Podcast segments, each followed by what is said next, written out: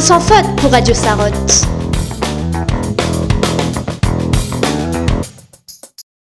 Aujourd'hui, Gaël et moi, nous allons vous parler de Grains de sel. C'est un festival de livres et de la parole d'enfants, événement incontournable pour tous les amoureux du livre de jeunesse. Ce festival existe depuis 2011 et accueille de nombreux auteurs. Nous avons rencontré l'un d'entre eux, Christophe Léon. Il écrit des romans et des nouvelles sur des thèmes aussi variés et importants que les faits de société, les conséquences des guerres, l'environnement, les relations familiales et j'en passe. Les jeunes sont toujours au cœur de cette histoire qui font réfléchir et remuer. Nous avons lu pour vous plusieurs de ces livres Bleu toxique, La décision et L'art de ne pas être des moutons. Vous pouvez d'ailleurs emprunter au CD du collège l'exemplaire Bleu toxique dédicacé par l'auteur. Voici pour vous et en direct du Salon du Livre quelques extraits de notre interview avec notre invité Christophe Léon. Nous sommes en direct du Festival du Livre de Jeunesse à Aubagne pour Radio Sarotte. Avec nous aujourd'hui Christophe Léon, auteur jeunesse qui a accepté de répondre à quelques questions. Bonjour Christophe Léon. Bah bon, bonjour. Pourquoi avez-vous choisi d'être auteur? J'ai pas choisi, c'est venu comme ça, par hasard, parce que j'étais malade et je me suis mis à écrire au lit. Voilà, donc euh, on choisit pas toujours ce qu'on fait, mais je suis très content d'être auteur.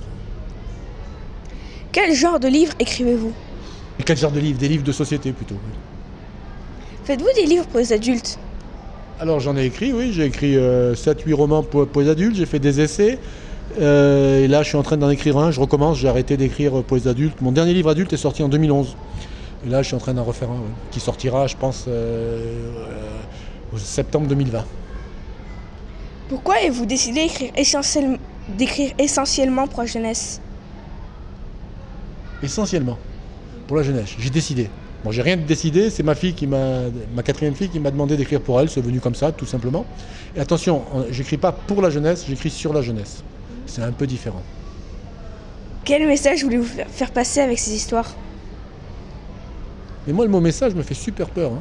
Euh, euh, euh, je ne sais pas te faire passer des messages. Si je veux te faire passer un message, je vais essayer de te convaincre. Alors, je n'essaie pas de te convaincre, j'essaie de te faire réfléchir. Donc, c'est plutôt des, des, graines, comme je disais, que je plante. Après, si ça pousse, tant mieux. Si ça pousse pas, tant pis. Mais je ne je, cherche pas à te, à te convaincre que j'ai raison. C'est Elias. bonjour. pour ma part, j'ai lu Bleu Toxique. J'aimerais savoir pourquoi avoir choisi Bleu Toxique comme titre? Bleu parce que c'est la mer et toxique parce qu'il y a eu une, pollution de la mer. Euh, dans votre livre, vous évoquez l'incendie de Bhopal survenu le 3 décembre 1984, la contamination au mercure de la baie de Minamata. Qu'est-ce qui vous a intéressé dans ces deux sujets? Ah bah, que les deux sujets, ce sont des, non seulement des, catastrophes écologiques et environnementales, mais aussi des catastrophes industrielles. C'est parce que les gens n'ont pas entretenu ou bien ont menti qu'il y a eu cette pollution de la baie du Japon euh, par le mercure, par la, la compagnie Shizo, qui a mis 40 ans à le reconnaître. Euh, et, Minamata, c'est parce que les Américains n'ont pas entretenu leur... Euh, pas Minamata, Bhopal, c'est parce que les Américains n'ont pas entretenu leur cuve. Mais euh, tu remarqueras que souvent les, incidents de ce type-là se passent ailleurs. Ailleurs. C'est-à-dire que ça se, les normes sont... On va installer des, usines ailleurs parce que les normes ne sont pas les mêmes et qu'on peut faire des choses qui ne sont pas terribles. Les histoires de toxiques finissent mal. Pourquoi les fins de vos nouvelles sont-elles si tristes? Ça, c'est à la convenance de chacun, la tristesse. Hein. Comme je l'ai expliqué, la vie finit mal, hein. on meurt. Donc, euh, ce qui est important, c'est ce qu'on met dedans, euh, dans le moment où on vit. Euh, je ne sais pas si c'est triste, en tout cas, j'essaie de coller à la réalité. Ça s'est vraiment passé comme ça. Minamata, la fille, a vraiment existé. Elle est morte, comme ça. pas, au même âge, mais comme je l'ai dit dans mon livre, elle est morte de, ça. Bhopal, il y a des milliers d'Indiens qui ont été tués à cause de Bhopal. Alors je ne vais pas te raconter comme on voudrait nous faire croire que tout est bien dans le meilleur des mondes. Si on veut faire changer les choses, il faut dire la réalité. Euh, avez-vous écrit des textes plus optimistes? Euh, Oui, j'ai écrit des textes optimistes, j'ai écrit des textes comme Longtemps, j'ai écrit des, textes comme Pense bête, j'ai écrit des textes... Qu'est-ce que tu mets sous optimiste? Ça colle à la réalité. Quand la réalité est optimiste et, et gaie, je l'écris. Mais tu sais, moi, les choses il y a André Gide, qui était l'auteur qui m'a fait écrire. André Gide a dit on ne fait pas de bons romans avec de bonnes intentions. Voilà, tu réfléchiras là-dessus. Euh, comment imaginez-vous l'avenir de la planète? Euh, Oui. Alors là, je vais aller à l'encontre de tout ce que j'ai dit, mais je parle de réalité parce que tu es jeune. Je veux dire, c'est pas moi, c'est toi.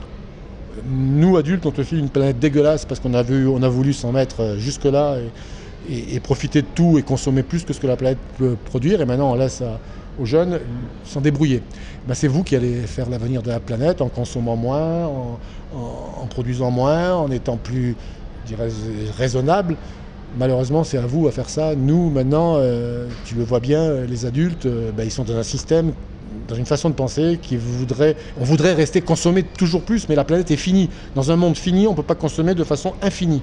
On parle souvent du mot croissance, mais la croissance, elle ne peut pas être infinie. C'est pas possible dans une planète qui est finie. Il n'y a, a pas de planète bis. C'est-à-dire que si la Terre disparaît ou si nous on peut plus y vivre, on ira nulle part, on est mort. Donc euh, je pense que l'avenir de la planète, elle est ce que vous en ferez. Euh, merci Christophe d'avoir pris le temps de répondre à nos questions. Ce fait un plaisir de vous rencontrer. Super, merci, salut.